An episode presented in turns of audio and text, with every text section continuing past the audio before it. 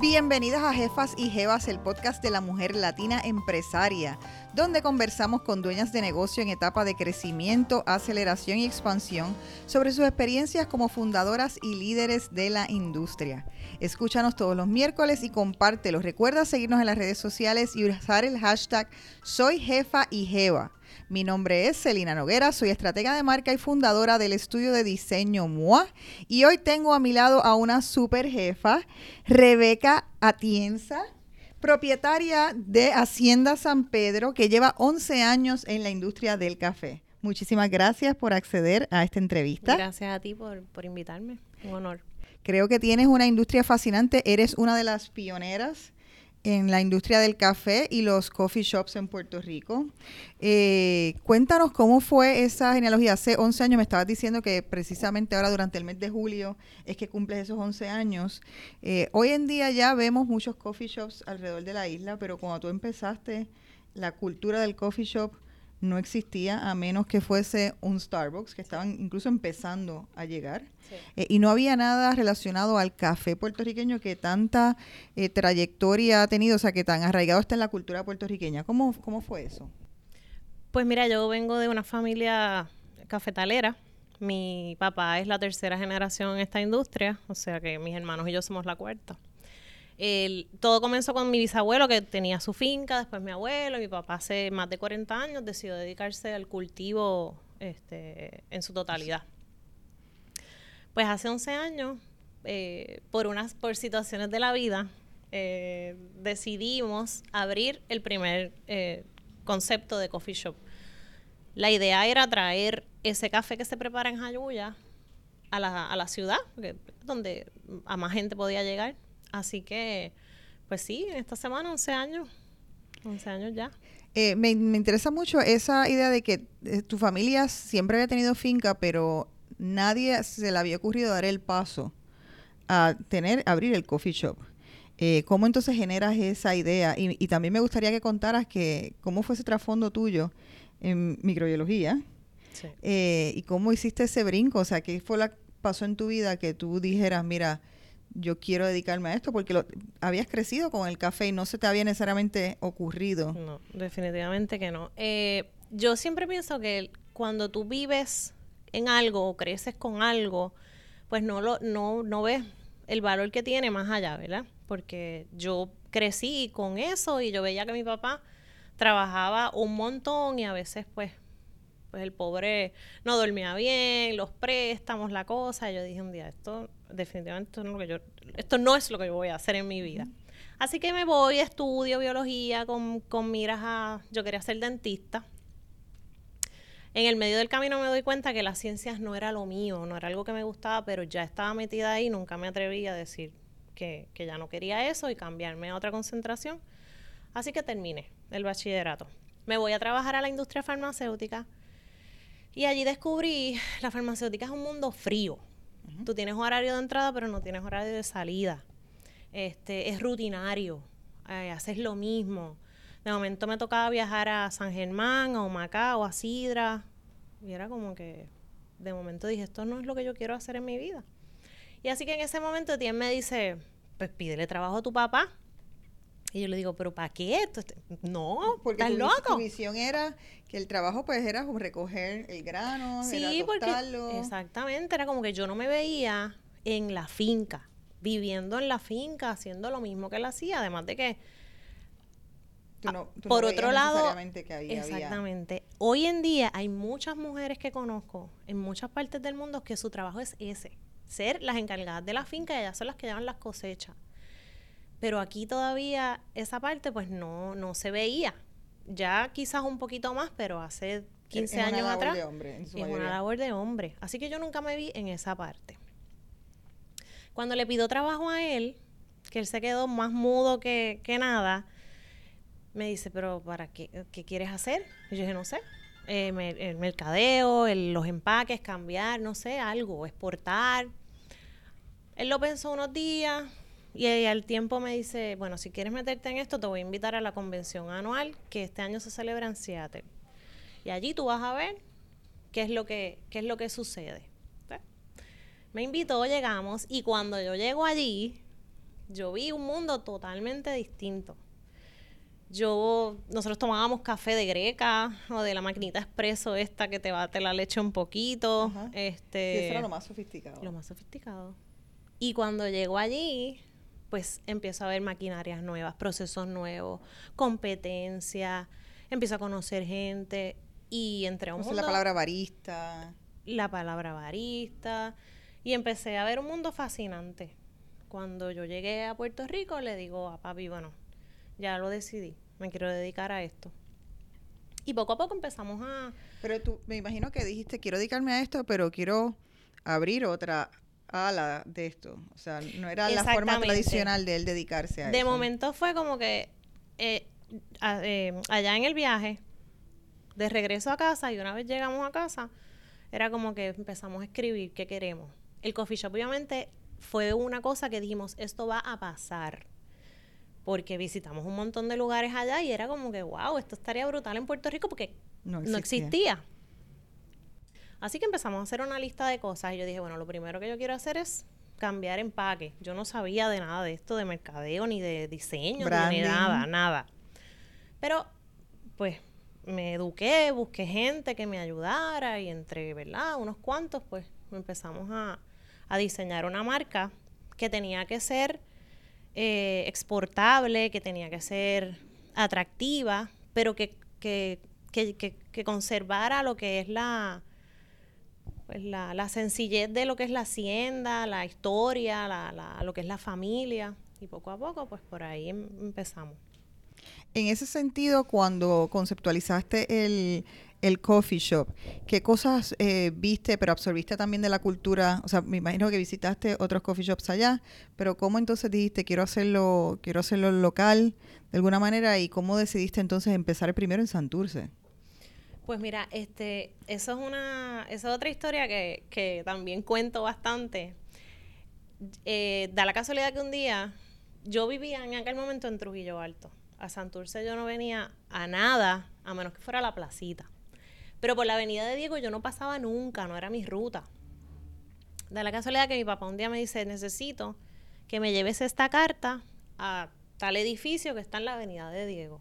Pues yo me bajo, llevo la carta y de momento veo ese edificio y yo le digo a, Etienne en aquel momento, mira, hay un local ahí que alquilan, vamos a llamar. Y él me dice, pues dale. Llamamos y el muchacho me dice, los puedo atender mañana. Llamé a papi. Papi, ¿puedes venir a Jayuya mañana? Eh, a San Juan mañana dale, estoy allí. Entramos al local y papi dijo, esto es. O sea, el primer local que vieron. El primer local que vimos. Papi me dice, yo creo que no, yo te aseguro que esto va a ser un éxito aquí. Y nosotros súper asustados, como que tú crees, pero no sé. Y él me dijo, bueno, si fuera yo, me tiro.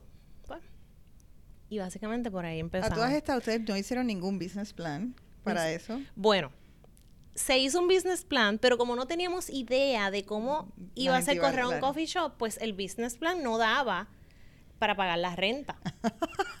Así que fue... o sea que eh, alguien a lo mejor te hubiera visto eso y bueno, a lo mejor te hubieran ayudado, pero si no, fácilmente te hubieras podido desanimar si hubieses... Así mismo No hubieses confiado en un instinto que tenías. Así mismo fue y te digo que siempre cuento esto porque cuando, o sea, cuando tú crees en una idea, tienes que perseguirla. ¿Y cuánto fue la inversión inicial?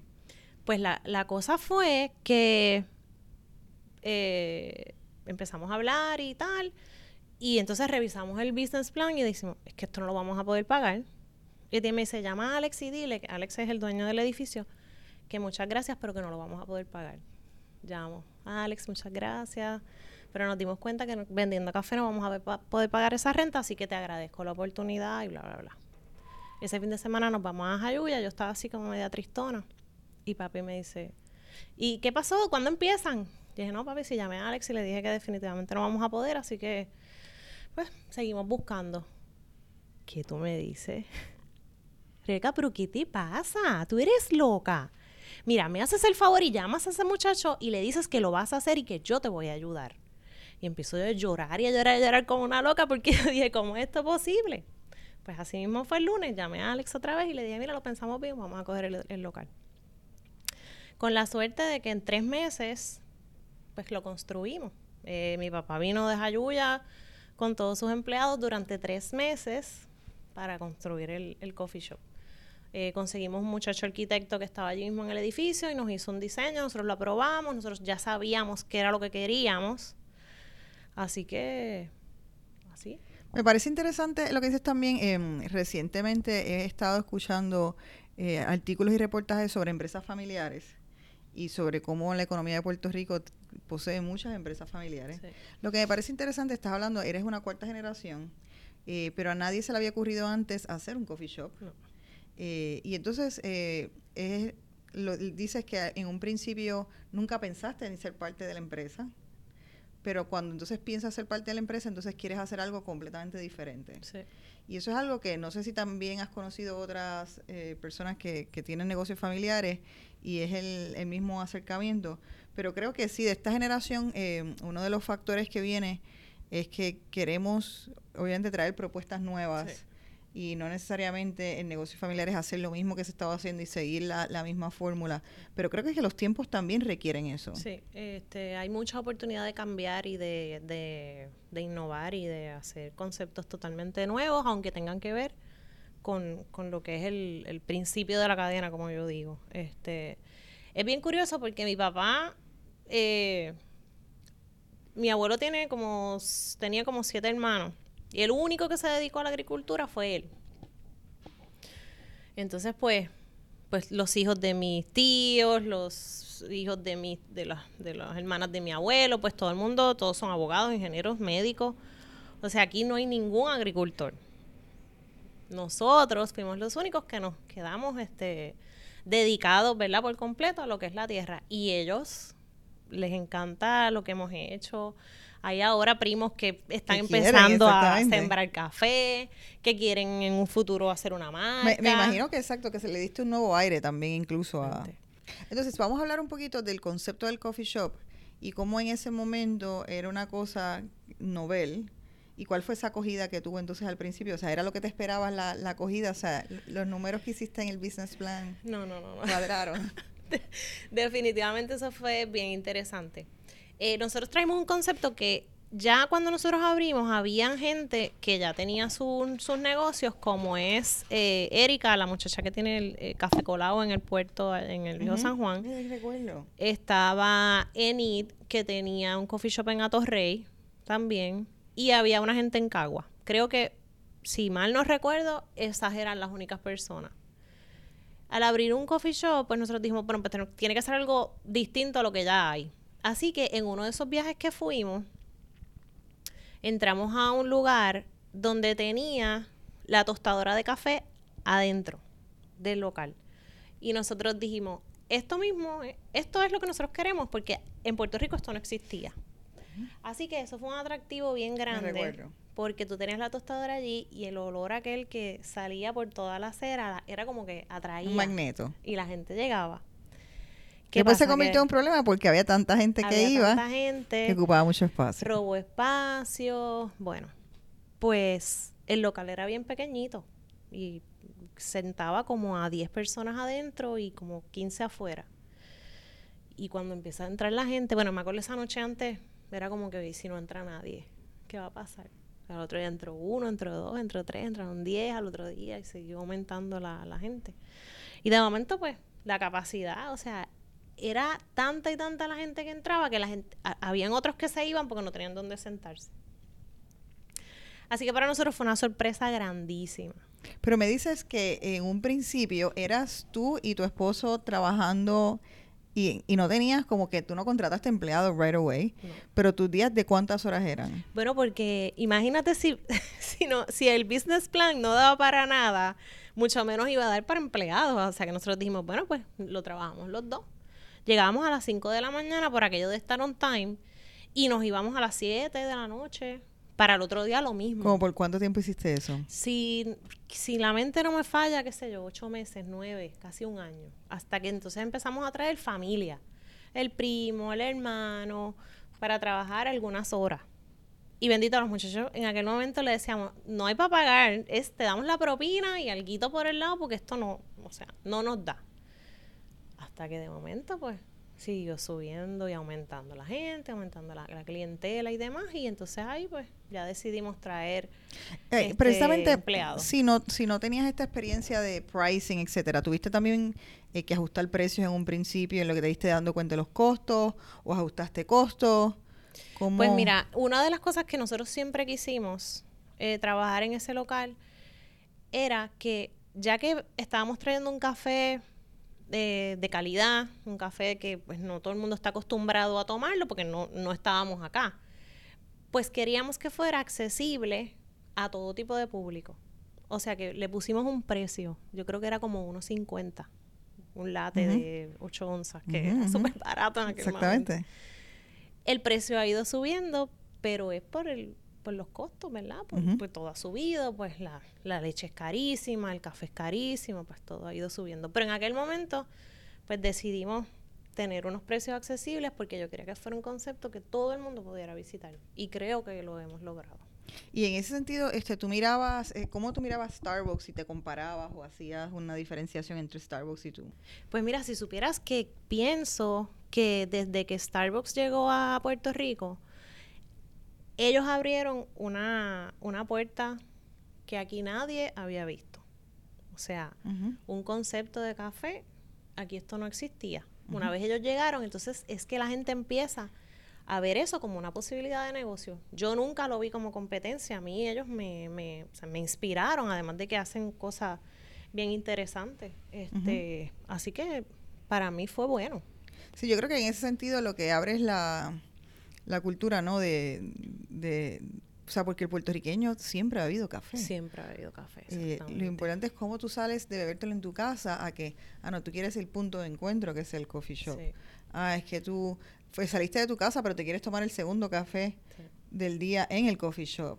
Y después por la tal y así sucesivamente, cosas que, que no necesariamente eh, antes estaba tan, tan presente en la... No, y es, interesante... Em, nosotros no, antes no, no citábamos a nadie para tomarnos un café. Correcto. Tú invitas a alguien a cenar, a un restaurante, a una barra, pero a tomarte un café, pues eso no, eso no pasaba. En el negocio de nosotros ha sido bien interesante porque se han dado una de cosas, yo le digo el café del amor. Porque la cantidad de gente que se ha enamorado allí, que se citan. Yo he tenido gente que pues me pide... ya saben, a las jevas que están mirando Exactamente, allí. Que estén buscando un date, vayan haciendo a San Pedro, que pueden posibilidad de encontrarlo. Exactamente. A mí me pidieron los otros días una pareja que si podían tomarse unas fotos porque cumplían aniversario. ¿Y se habían conocido ahí? Y se habían conocido. No, el, su primer date fue allí.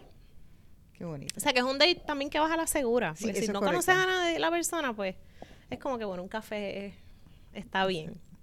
Mira, eh, Rebeca, y cuéntame cuánto, cuándo supiste, en qué momento, o a dónde llegaron los números, o qué fue lo que sucedió para que supieses tú, ah, este modelo de negocio funciona, ya yo, el negocio entonces está en una aceleración.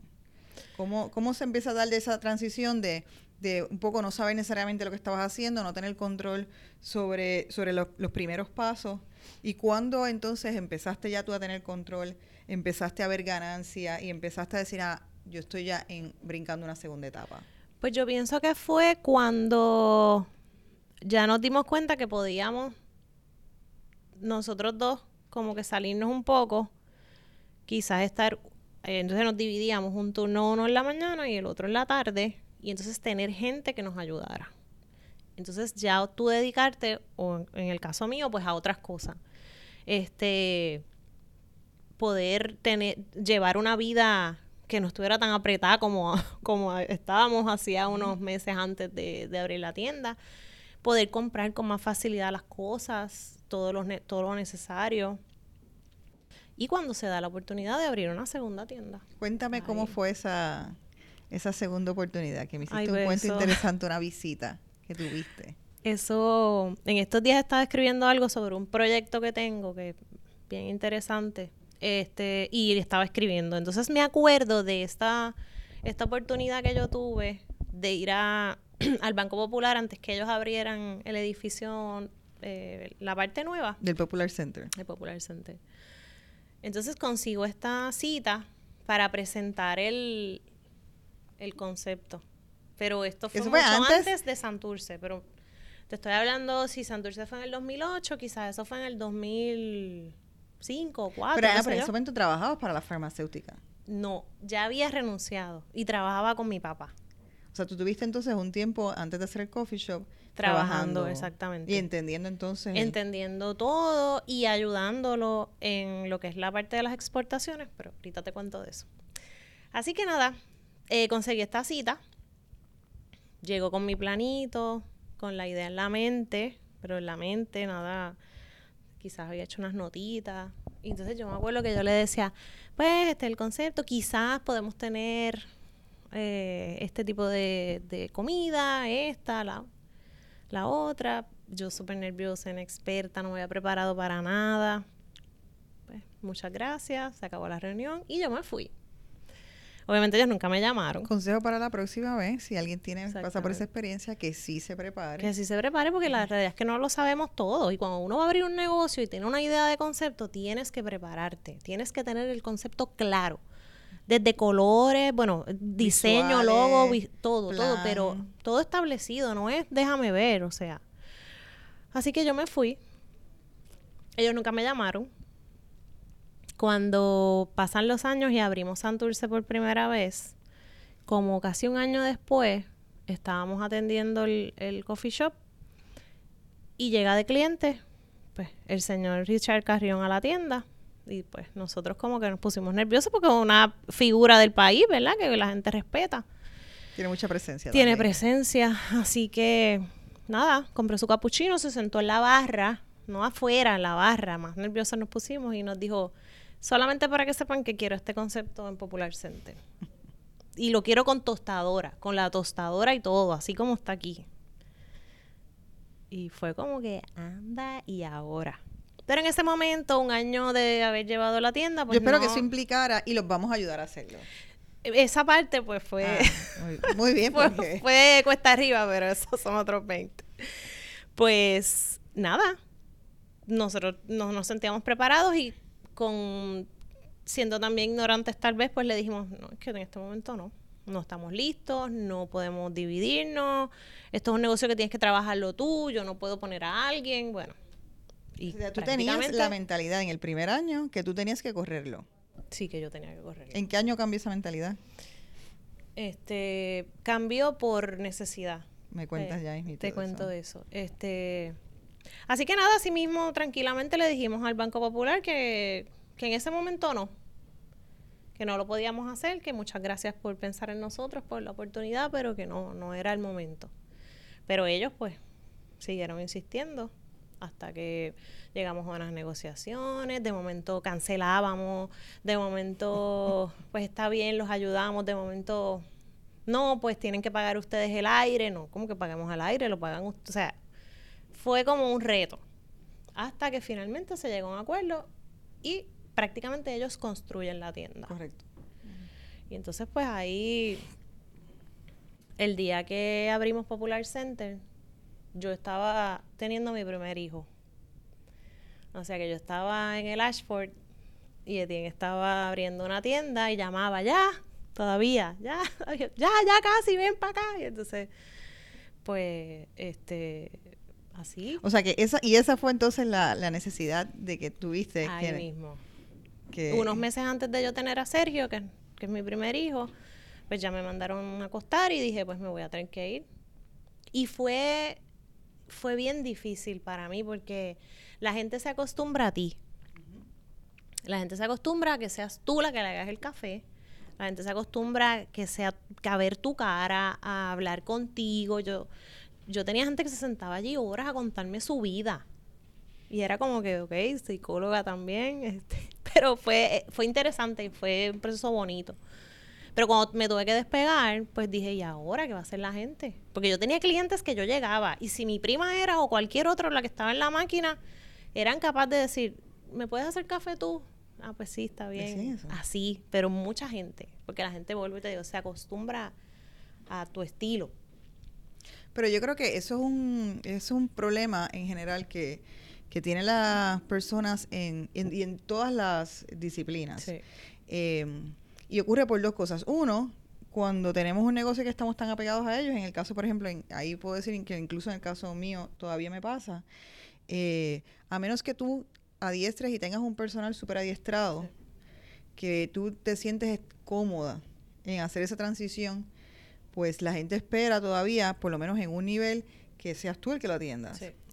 Eh, y lo, he visto en gente que tiene eh, negocios de ropa, o sea, en todo tipo de negocios me hace este cuento. Y también ahí veo que hay gente que se está, sin darse cuenta, involucrando en eso cuando dicen, ah, yo quiero mi marca personal. No, porque es que yo soy la marca. Y ellos en ese momento fascinados con que son la marca, dale tres o cuatro años que dicen, pero es que yo quiero un plan de sucesión, yo quiero no ser siempre yo, pero es que la gente me pide a mí. Dice, pero es que no lo pensaste desde el principio, porque si tú haces una marca personal, pues estás hablando de tu persona. Así que yo creo que eso es, eh, eso es un muy buen consejo, o que la gente por lo menos cuando esté haciendo desde un negocio o creen que quieren hacer una marca personal, tomen en consideración, porque sí, obviamente es un trabajo gigante el que tuviste que hacer en un principio, pero era por necesidad. Eh, pero una vez el negocio va creciendo, no puede ser tú nada más. y tú tienes que acostumbrar a las personas y adiestrar a tu personal, que es lo importante, de que aunque tú no estés, la calidad sigue siendo la misma. O sea, la gente no va a decir, ay, es que me fui a tomar un café y no sabía tan bueno porque Rebeca no estaba. O sea, pero entonces ahí viene adiestrar a los empleados. Adiestrar a la gente. ¿Cómo, fue? Ya que hiciste un negocio pionero, entonces, ¿cómo te fue adiestrando precisamente creando esta cultura del barista que hoy en día ya es como un star? Sí, no, ahora, el barista es, una estrella. Los baristas son unas estrellas. Eh, ¿cómo, son figuras súper importantes y llevan el mensaje a todas partes del mundo. Pues precisamente eso que tú dices, de momento, si no haces un balance en tu negocio, no vas a tener vida. Yo me tuve que salir porque iba a ser mamá, así que una vez tuve a Sergio, ahí se acabó mi tiempo en la tienda, porque yo, yo dije, yo me voy a dedicar a, tener a mi hijo, a cuidarlo yo. Así que uno de los dos se quedó y entonces ahí ya teníamos bastante gente eh, trabajando con nosotros y tú lo, tú lo estableces, o sea, el café se hace de esta manera, nosotros lo queremos hacer así y y se va eh, ayudando a la persona hasta que se llega al punto de, querer, de que se haga como nosotros establecimos. Y yo creo que eso es bien importante. Los otros días mucho me, pedía, me pidió un consejo de, una tienda que va a abrir un coffee shop. Y yo le dije, es importante que pongas las reglas del juego desde el día uno. Y desde ahí tú lo vas a establecer. O sea, aquí nadie puede venir a decirte lo que, lo que tienes que hacer en tu negocio. Así que crear ese balance es importante. Y ese adiestramiento de los empleados, porque de hecho fui a un coffee shop famoso, que no voy a decir el nombre, que no es Starbucks, uno de Puerto Rico, en una tienda que eh, habían acabado de abrir y la persona que estaba no sabía hacer café. O sea, hizo el café tres veces y me lo dio y no estaba la calidad que yo espero de ese lugar. O sea, que eso es un problema real de expansión. O sea, tú empiezas a abrir y ahora mismo le está pasando incluso a, las barras. Eh, sí, hubo de momento un montón de mixólogos, pero ya empiezan a haber tantas y tantas barras que no hay suficiente. O sea, que al principio era un problema de adiestramiento porque era novel, luego ahora es que hay tantos que entonces cómo tú retienes los buenos o cómo entonces te aseguras que todo el personal que tienes es un personal educado. Sí. Pues mira, yo creo que algo hemos hecho bien, te puedo decir. Yo tengo muchachos que llevan trabajando conmigo nueve años y la tienda lleva once. O sea, los mismos. Hay gente que obviamente siempre, siempre se va. La buena noticia es que siempre vuelven, porque de momento renuncian porque encontraron otra oportunidad o no sé qué. No sé qué pasa, de momento. ¿Y qué tú crees que hace que, qué tú crees que hace que esa diferencia? Yo creo que nosotros fomentamos un ambiente bien, bien, bien bueno. O sea, pasan un montón de cosas y yo te digo, creo que todos los días pienso que me voy a volver. Pero el ambiente es bueno. Yo soy una persona bien relax. Yo no estoy encima de ellos, yo no estoy con caras largas, yo no estoy regañando, yo, o sea, yo ellos saben qué, ellos saben qué es lo que se supone que se, que pasa en la tienda. Cuando yo veo que algo se desvía, pues entonces entro pero no estoy todo el tiempo ahí. Eh, yo creo que eso ha creado que sea un ambiente de trabajo bastante más relax. ¿Y tienes managers que están pendientes y van Tengo por, por, por tienda y por turno. Este, antes tenía más y de momento decidí, bueno, voy a tener uno en cada tienda. Y hay unos que son, pues, cuando el encargado se va, pues el que se queda a cargo y demás, pero no sé, ha sido como, ha sido interesante. ¿Cuál es la, la cosa que no has podido dejar de hacer? O sea, que siempre, por más que crezca, te gusta hacer tú, si alguna. Pues mira, eh, yo voy a la tienda, a las dos tiendas, por ejemplo, por lo menos a Santurce de Torrey, a Miramar Altamira no voy tanto, pero a Santurce de Torrey voy casi todos los días. Voy a una y después voy a otra y voy, lo primero que voy es a probar un expreso. Entonces le digo, este café no me gusta. Pues entonces ahí lo trabajamos y, y, y lo ponemos al, al, al- ¿verdad? la calidad que se supone que, que- que esté. Y así que esa parte pues todavía la hago yo. Pues la parte administrativa, pues entonces pues ya esa parte me toca a mí, básicamente. Tengo una muchacha que me ayuda con los horarios y demás. Pero encargarme sobre todo de lo que se está sirviendo, pues eso mm, me, me gusta hacerlo yo. Eh, me dijiste en un principio que empezaste a trabajar con tu papá con las exportaciones Sí. y también conversamos ahorita que ustedes lanzaron y fueron de los primeros entonces en lanzar la línea, la marca de- del producto de ustedes, de la finca del café en bolsa. Sí. Y me recuerdo que en un principio la gente, eh, literalmente como el, el diseño de la tienda estaba hecho para que te dieran, o sea, como que el, el grano lo cogías y te lo ponían en la bolsa. Exactamente. Eh, ¿Cómo fue eso? Por- eh, ¿Cómo fue ese proceso? Y, y cómo entonces, en términos de negocio, cuánto por ciento es eh, por la venta de productos? Pues eh, la, el primer, la primera responsabilidad que yo tuve cuando me voy a trabajar con mi papá era cambiar el, el empaque, como te dije, conseguí gente que nos ayudara, hicimos unos empaques bien chulos, unos logos y demás. Este, el, el café empezamos a venderlo en la tienda por libras y medias libras y eso pues a la gente era, le era bien atractivo porque era el, ca- el café estaba acabado de tostar. O sea, más fresco imposible.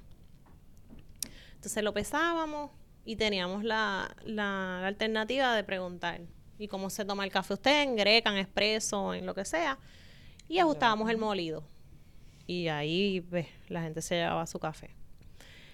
Por situaciones que han pasado a través de los años en el país, este, desde una vez, un año que hubo sequía, otro lluvia en exceso, otro no apareció gente a recoger café, hasta el huracán María, pues el reto más grande ha sido el dejar de, de vender esas libras de café para que me dé, para que me Bueno, sobre el café para poder venderlo en la taza, que es mi, que es mi negocio principal.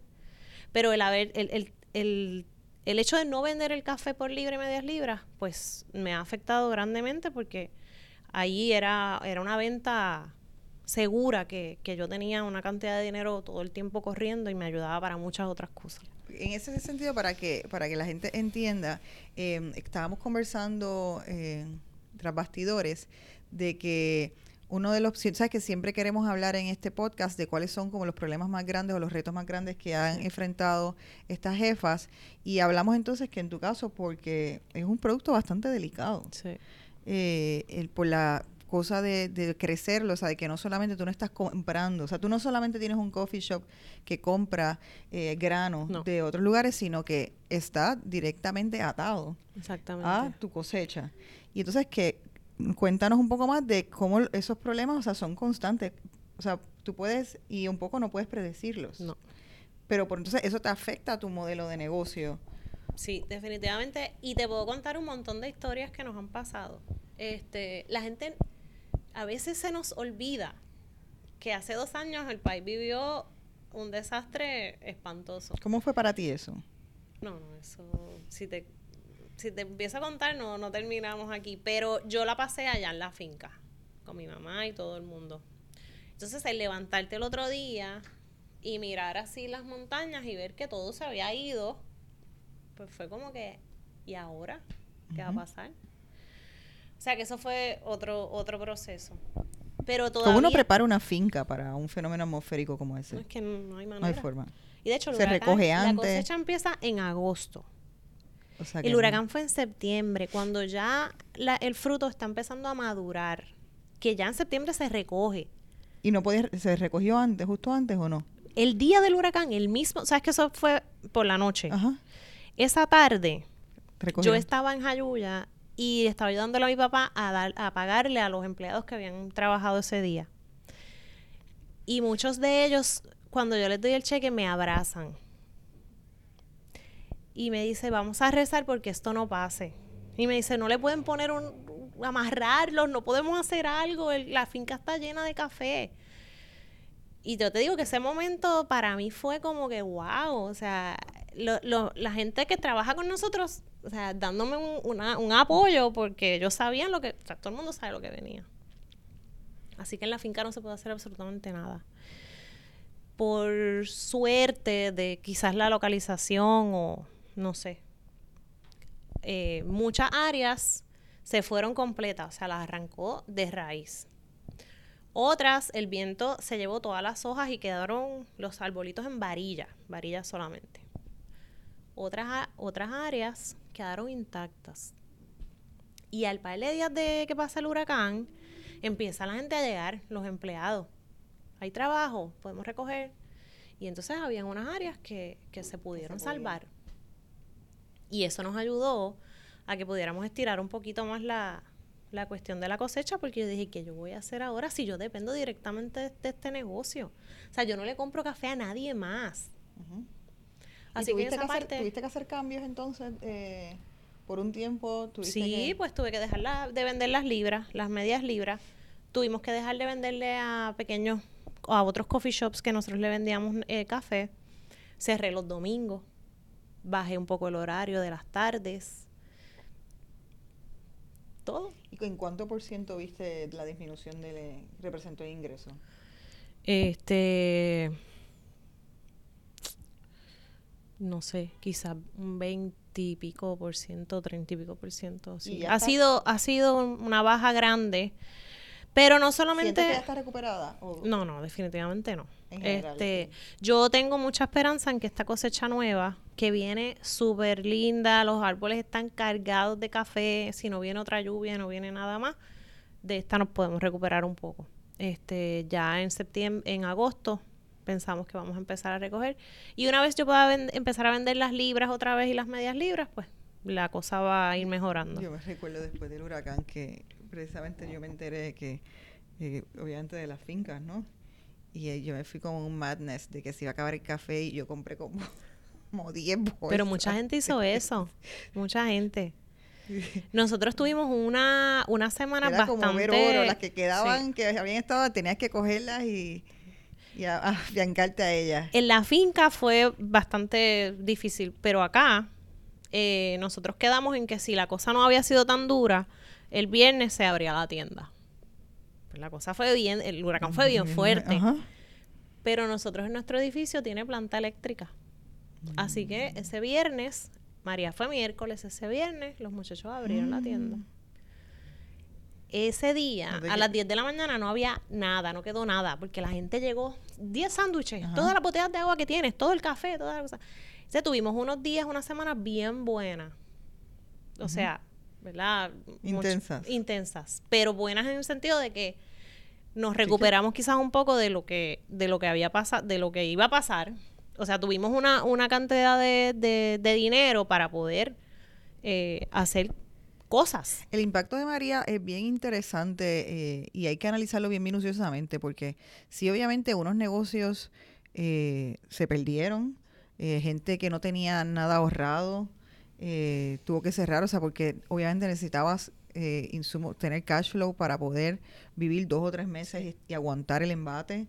Pero para otros negocios que estaban quizás más preparados, que obviamente tuvieron planta, eso obviamente es una bendición y en ese sentido el haber escogido ese sitio y que tuviera es genial, pero yo conozco también otros negocios que se han beneficiado y han crecido muchísimo después de María.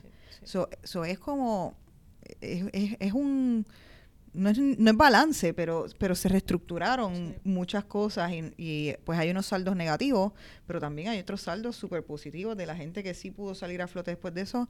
Yo creo que salió a flote con más fuerza. Nosotros definitivamente después de eso pudimos seguir manteniendo, o sea, a mí me preocupaba, yo decía, ¿y qué hago con toda la gente que trabaja conmigo? O sea, no los, no los puedo sacar, o sea, ¿cómo los mantenemos? Y con la suerte de que la tienda siguió operando. De momento, pues... Esa era la preocupación principal, yo creo que... Exactamente. De momento, pues, teníamos que cerrar porque se acabó el diésel, pero nadie tenía diésel. O sea, fue un problema este, por todos lados, pero en general pudimos bastante este, resolver. Te iba a comentar una cosa bien curiosa y es que lo que te comenté ahorita de que a veces a la gente se, les olvida que nos pasó un huracán por encima.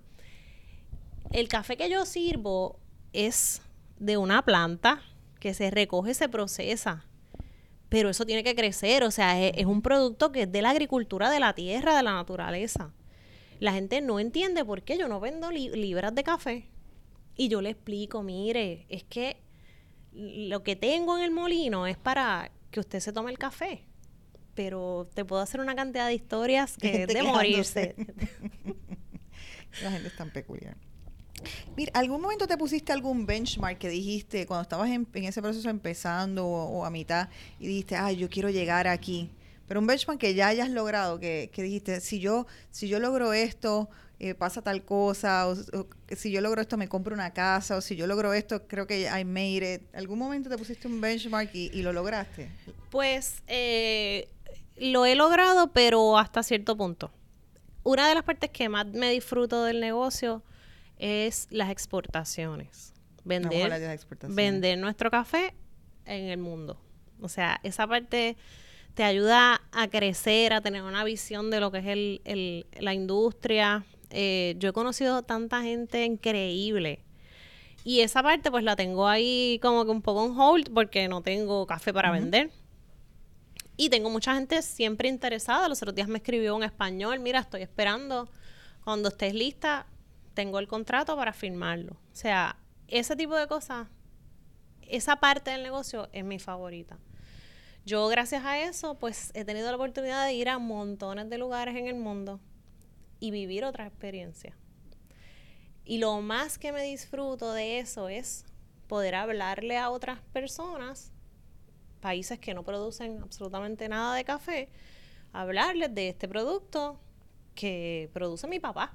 O sea, y eso pues a la gente esas cosas les encanta y a mí me, pues, me, llenaba, me llena de mucho orgullo poder hacerlo. Así que en un futuro yo espero poder retomar esa, esa parte del trabajo porque de verdad tengo de las más que disfruto. Pero en un momento dado, entonces sí la habías comenzado a hacer, habías hecho esas gestiones. La, en un momento sí se hizo y tuve muchas oportunidades y hemos logrado muchas cosas, pero piensa que podemos hacer más.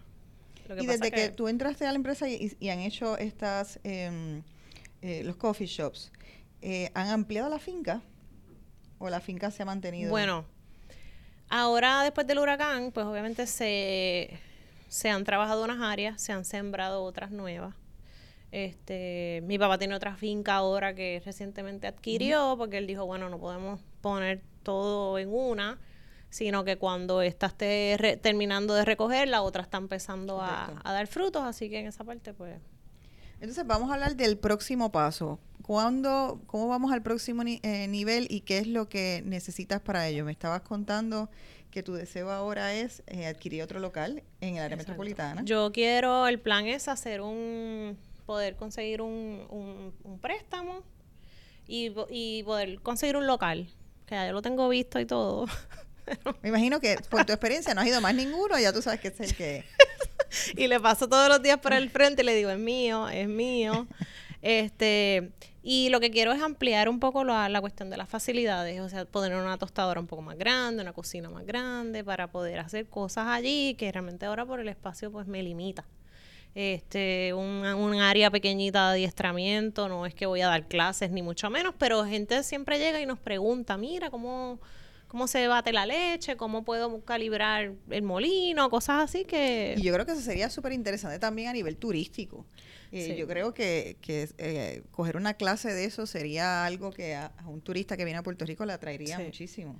Pues nosotros, de hecho, en la, en la tienda de Jayuya, eh, allí llega una cantidad de gente de un montón de, partes en el mundo. La gente llega, alquila el carro en el aeropuerto, busca el mapa y dicen, bueno, aquí vamos y nos visitan muchos turistas que quieren tener esa, esa experiencia. Pero más allá, acá en Santurce no es eh, un negocio de tanto turista. Ahora ha cambiado un poco porque al frente abrieron un, un hostal. Y entonces la gente cruza y se compra su cafecito. Pero el turismo más bien es en, es en Jayuya. Pero lo que hablamos también, que obviamente han proliferado los coffee shops en la zona. Y que también entonces hay otras opciones que la gente va y obviamente pues eso diluye un poco para todos Sí, eso. la, la población. Eso ha sido otra cosa que a nosotros como, Que es un factor que uno no como puede negocio, controlar. sí, nos ha, nos ha afectado un poco. Antes, hace 11 años en Hacienda, en Hacienda San Pedro, en Santurce no había, no habían coffee shops, nosotros éramos los únicos, ya no lo somos. Este, pero, Pero son el que más un branding que tiene, o sea, en esta parte entonces es que es importante la parte del branding y el reconocimiento que tienen de marca y la credibilidad que tienen sí, eso ha de la calidad del café Exactamente. y que es un, un aspecto diferenciador entonces que, que les da a ustedes obviamente el liderazgo. Sí, esa parte es la que yo siempre, la que yo siempre digo, bueno, puede haber muchos, y no quiero que suene así como que me estoy dando el guille, pero puede haber muchos coffee shops, pero la realidad es que el concepto de la mata a la taza es bien poco, bien poquitos los que hay en este país. Bueno, pues Rebeca, vamos entonces ahora a hablar un poquito de tu estilo de vida eh, como mujer, como empresaria. Eh, vamos a hacerte algunas preguntitas así de cómo tú pasas tus días. Eh, ¿Te consideras extrovertida o introvertida? No, yo soy súper introvertida y soy una persona bien tímida.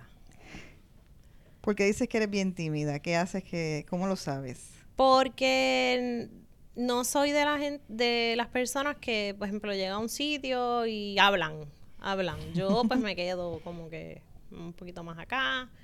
Este, no soy de las que da el paso primero. Y eso pues he tenido que trabajarlo mucho porque obviamente con el tipo de cosas que he hecho, pues he tenido que esforzarme. Pero sí soy una persona bien tímida. ¿Haces networking? Eh, s- he, he- he aprendido también a hacerlo. ¿Qué tipo de networking haces? Pues me encanta mantenerme en contacto con gente que, que hace lo mismo que yo, pero no aquí. Eh, ¿Te interesa hacer más networking en ese sentido internacional? sí, eh, hay muchas, he conocido, como te mencioné ahorita, muchas mujeres que hacen, que vienen de familias igual que yo y hacen quizás lo mismo que yo. Y me encanta mantenerme en contacto con toda, con toda esa gente porque aprendo, eh, te inspiran, eh, te dan ganas de, de seguir haciendo cosas interesantes. ¿Cuánto tiempo inviertes en las redes sociales? Ah, Yo creo que como la mayor- mayoría de la gente uno está pegado al teléfono. Pero trato de no, no tanto la realidad. Este, más bien por la, la página de la, de la tienda, que estoy pendiente a ver que a- si alguien escribe algo bueno, malo, comentarios, cosas así. ¿Prefieres Facebook o Instagram? Me gusta más Instagram. ¿Qué cosas son imprescindibles en tu día de trabajo?